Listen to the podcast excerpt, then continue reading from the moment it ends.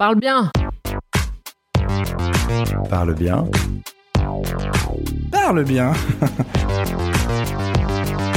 Parle bien. Cette année, on passe le nouveau bac. On est un peu la génération test, les cobayes. Et euh, du coup, il y a cette nouvelle épreuve qui s'appelle euh, le grand oral. Le problème pour euh, le grand oral a été qu'on est resté pendant un petit moment quand même dans l'ombre. On a su ce qu'on devait faire pendant le grand oral assez récemment. On n'a que 5 minutes pour faire notre exposé, donc on va être un peu comme dans un rush. On va devoir se dépêcher pour dire tout ce qu'on veut dire. Par contre, 10 minutes de questions, ça fait quand même assez lourd. Donc là, ça peut être un peu long et angoissant. C'est tout nouveau. On n'avait pas pratiqué précédemment un oral sans notes, sans diaporama. S'exprimer à l'oral, c'est important. Donc euh, si on peut nous donner des conseils sur comment s'exprimer à l'oral, surtout pour les plus timides, comment on peut euh, gérer notre voix, gérer notre position, éviter les mots parasites, c'est important. C'est quelque chose qu'on peut apprendre, qu'on peut essayer de changer juste avant l'oral pour avoir un oral un peu plus euh, abouti. Ces mots que vous venez d'entendre, ce sont les mots d'Alexia, de Vincent et de Monica, trois lycéens en terminale en région parisienne, des lycéens que tu accompagnes, Mathilde, et Alexia, Vincent et Monica, comme tous les terminales de France Oui. en ce mois de juin 2021, sont les premiers à préparer le grand oral. C'est quoi finalement ce grand oral? Pourquoi est-ce que ça fait si peur? Je crois que tu es allé faire euh, deux, trois recherches dessus. Bien sûr. D'ailleurs, on l'appelle euh, d'entre nous le grand méchant oral. Et je suis allée sur le site euh, du ministère de l'Éducation nationale, de la jeunesse et des sports pour euh, y voir plus clair sur ce grand oral. Alors, il est dit tout simplement, le grand oral vous forme à prendre la parole en public de façon claire et convaincante. Bon, jusque-là, facile. Bon, un petit peu plus bas, un peu plus de détails. En tant qu'aboutissement d'un parcours, cette épreuve évalue des compétences essentielles, en particulier la maîtrise d'une parole personnelle, ce qui est assez nouveau euh, dans le cursus scolaire jusque-là, structurée et argumentée, on commence à monter un peu le curseur, on n'est qu'à la moitié, la capacité à déployer avec clarté et conviction une réflexion, ok, à dialoguer et à débattre de mieux en mieux, adopter une distance critique par rapport aux savoirs acquis et à son projet de formation. Donc c'est à la fois assez génial parce que ça va leur permettre aussi de parler un petit peu d'eux. Et euh, bah, Monica, Vincent et Alexia, typiquement, ils sont hyper prêts, ils sont vraiment bons, mais ça les empêche pas d'être très anxieux. Si vous êtes comme Alexia, comme Vincent, comme Monica, si vous préparez le grand oral, si vous faites partie de cette première promo, mais pourquoi pas euh, terminale de l'année euh, scolaire 2021-2022 et puis ceux d'après aussi, on a cinq conseils à vous proposer. Ce podcast, euh, vous pouvez l'écouter la veille de votre grand oral, comme quelques jours avant. Hein. C'est l'objectif, c'est de bien vous préparer et puis surtout de vous rassurer. Alors le premier conseil, Mathilde, je crois que tu vas nous parler du regard. Conseil numéro 1. Oui, évidemment, c'est très difficile de regarder son public, son jury, euh, son auditoire dans les yeux et on a tendance à couper. Le problème, c'est que plus on coupe, plus on coupe le fil de nos pensées et mais mécaniquement, on va se retrouver un petit peu tout seul dans sa tête, à se regarder parler, à s'écouter parler, à se critiquer, à se juger. Notre cerveau, il fonctionne en réseau. Donc il va se nourrir aussi de l'intelligence collective et des autres qui sont présents dans cette salle. Juste à travers le regard, de façon naturelle, les mots vont venir. Regardez votre jury et votre public dans les yeux. Pense à ta pote Sarah. Ta pote Sarah, à chaque fois qu'elle fait un exposé, soit elle a les yeux au ciel parce qu'elle cherche ses idées, soit elle a les yeux au sol parce qu'elle n'est pas hyper bien. Et ben toi, quand tu l'écoutes, en fait, t'es pas avec elle. T'as plus envie de l'écouter. Tu perds le fil de ses pensées parce qu'elle-même, elle est en train de perdre le fil de ses pensées. Moins Sarah te regarde, moins tu as envie d'écouter Sarah. Donc imagine que Sarah, c'est toi. Et que du coup, le regard, c'est ni au plafond, ni au sol, c'est les yeux dans les yeux avec ton jury. Je crois aussi, Mathilde, qu'avec le regard, il se passe quelque chose. Ça crée un beau moment avec le public. Et si on regarde pas son public, il se passe rien. Oui, le public, c'est un peu le miroir de l'orateur ou de celui qui prend la parole. Donc, moins je suis connecté, euh, moins mon public est connecté avec moi réciproquement. Et à l'inverse, plus je suis en présence totale, et plus mon public a envie de m'écouter, plus mon public est embarqué, plus mon public est captivé. Et finalement, c'est aussi ça qu'on veut, c'est de créer une connexion et de partager des pensées, des idées. C'est un vrai échange. hein. Ce qui peut être intéressant, c'est de se dire, je vais pas essayer d'avoir un regard trop sélectif, c'est-à-dire diriger juste vers la personne qui a l'air la plus sympa dans le jury, ce qui peut être une façon de régler un petit peu ce problème de la peur du regard, les yeux dans les yeux, mais au contraire, de se dire je vais aller regarder les deux avec attention, avec intérêt, chacun à son tour, essayez de n'oublier personne, parce que quand on oublie quelqu'un, c'est celui-là qui va peut-être venir nous agresser, nous attaquer, nous poser des questions un peu compliquées. Mais évidemment, il va se sentir un petit peu laissé pour compte. Et le regard, il va avec la posture dont tu vas nous parler, et c'est le conseil numéro 2. Conseil numéro 2. Bah oui, le deuxième conseil, c'est une fois que vous regardez, vous avez normalement le corps qui va se redresser.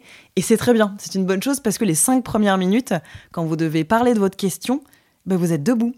vous n'avez pas le droit de vous asseoir. Et donc, comment on fait pour tenir cinq minutes, qu'on ne fait jamais debout en parlant? Donc, tout part évidemment des pieds. Tout part des pieds, voilà. C'est l'ancrage, c'est vraiment la stabilité.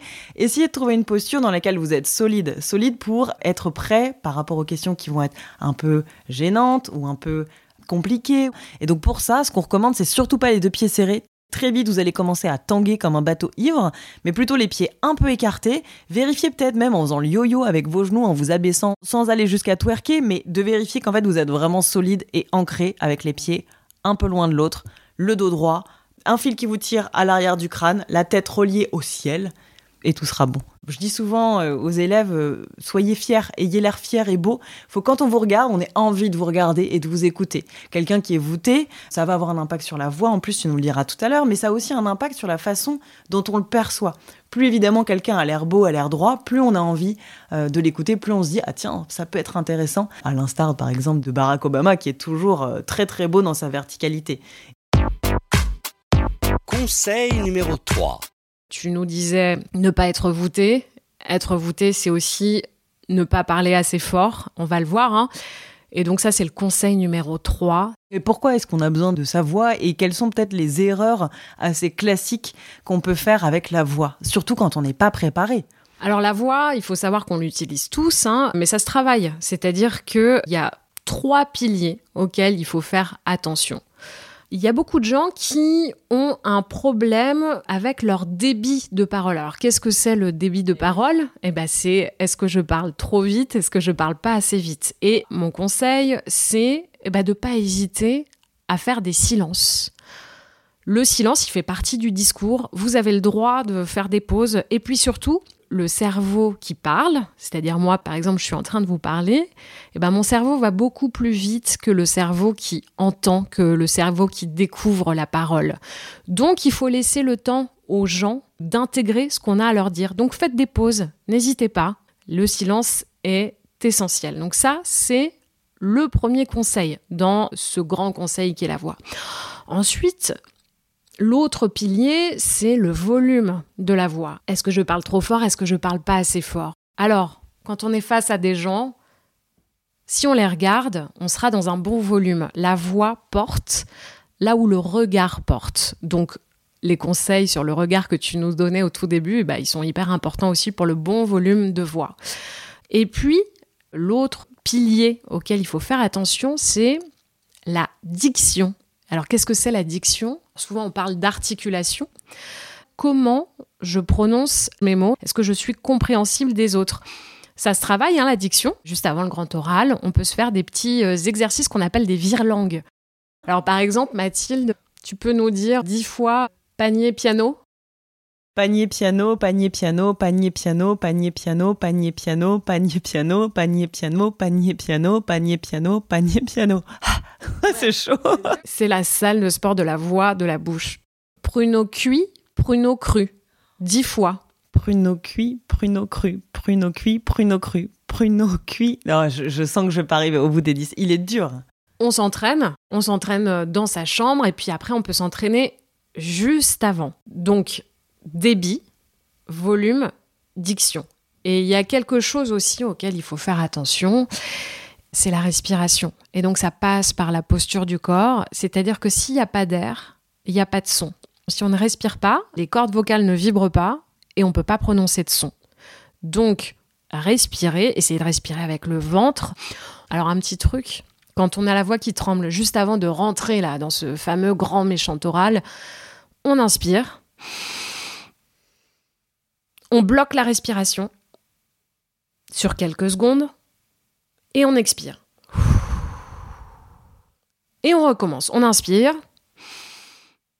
on bloque la respiration et on expire.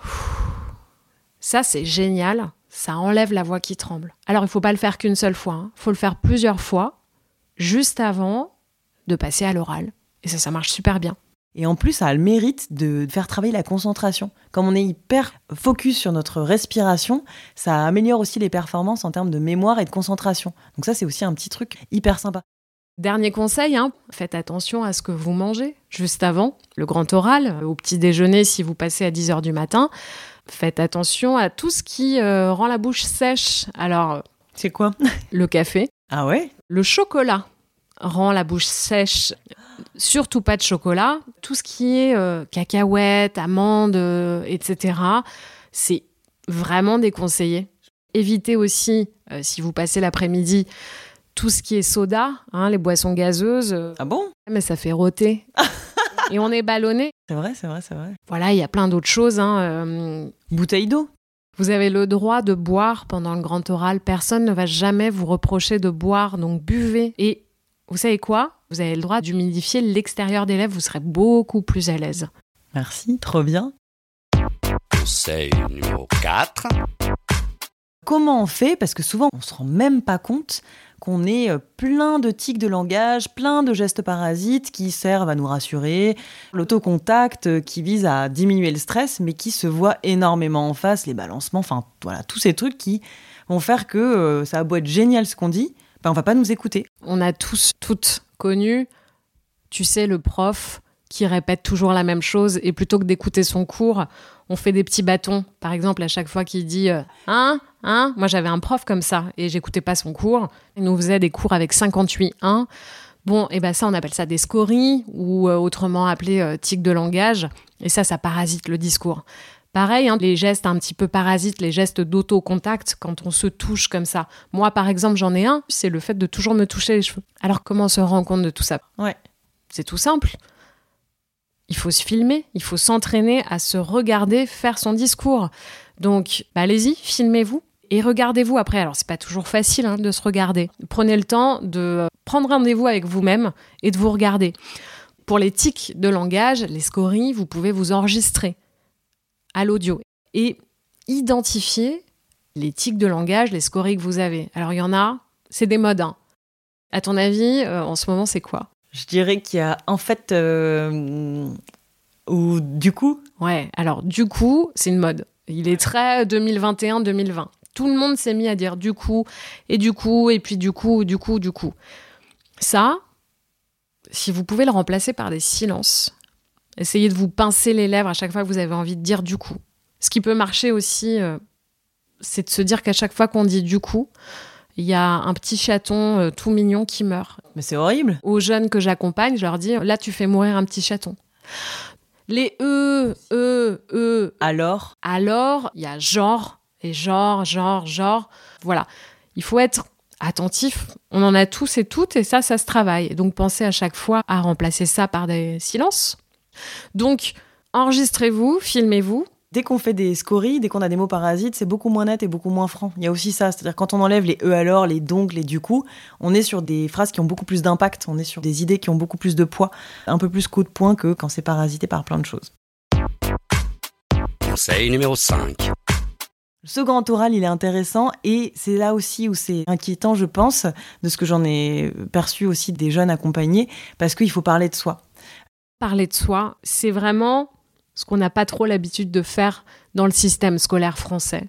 C'est très compliqué parce que jusqu'ici, on était beaucoup entraîné euh, à réciter, à parler de ses connaissances, à ce qu'on avait bien appris par cœur.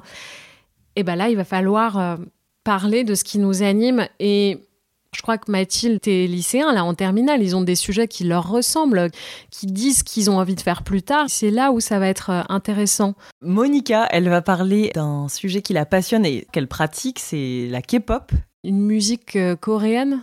Ouais, il y a tout un univers autour de la K-pop qui est notamment, je crois, euh, de la danse, du maquillage, autour de la musique, quasiment un style vestimentaire. Et euh, donc Monica, elle a choisi un sujet autour de l'exportation de la musique coréenne. Voilà, en lien avec cette passion-là. Vincent, lui, veut devenir pilote d'avion plus tard, et donc il va plutôt sur des sujets de maths et de physique, autour des frottements euh, liés à l'air, sur des engins en vol. Il a déjà fait du parachute, donc voilà, il parle de lui et c'est ça, je pense, qui est hyper intéressant. Et euh, Alexia, elle, euh, elle a envie de devenir médecin, peut-être médecin humanitaire, et elle est très sensibilisée sur le sujet du cancer. Et donc, elle va aller étudier la génétique. Son thème, c'est autour de la génétique. Et c'est vrai que, bah, voilà, des oraux où les jeunes, ils parlent de ce qui les anime, de ce qui leur plaît, de ce qu'ils font. Tout de suite, ça a beaucoup plus de dimensions. Le risque, c'est de parler que de ses connaissances et de rater une marche qui est la marche de l'émotionnel un petit peu. Il ne s'agit pas de se rouler par terre en faisant un peu du théâtre, mais au moins de parler aussi au cœur. Est-ce qu'on se ferait pas un petit conseil bonus? Ouais. Le bonus. Il y a beaucoup, beaucoup de jeunes et puis même de gens qui prennent la parole face à un public qui négligent la fin. Mais la fin, c'est la dernière impression qu'on laisse. C'est hyper important. Donc, savoir exactement comment on va terminer, soigner le début et soigner la fin. Et puis en plus, vous serez un petit peu plus rassuré si vous savez que euh, vous débutez avec une phrase nette et que vous avez choisi et que vous avez travaillé et que vous terminez avec quelque chose qui est euh, la dernière touche que vous voulez laisser. Le risque sinon, c'est euh, alors, bah, bah, alors bonjour, je vais vous parler de et là, blam, tout s'effondre. Donc ouais, consolider l'entrée et la sortie, le début et la fin, c'est génial comme conseil aussi. On s'est dit beaucoup de choses. Je pense que nous allons devoir laisser notre dernière impression à notre tour. Merci pour l'écoute de ce podcast. On espère qu'avec tout ça, vous serez prêts. Évidemment, euh, ça ne ratera pas le fait de travailler le fond à fond la caisse pour le temps qui vous reste euh, pour la première promo. On espère que ce premier épisode vous aura plu. Et puis, un gros euh, merde. Notamment à Monica, Vincent, Alexia, mais aussi tous les autres, tous les bacheliers qui vont passer leur grand oral et n'oubliez pas, c'est euh, la première, donc vous aurez toute la bienveillance du jury, l'éducation nationale, Jean-Michel Blanquer en personne, a demandé à tous les membres du jury d'être bienveillantes. Donc bon courage, ça va bien se passer. On pense à vous. À, bientôt.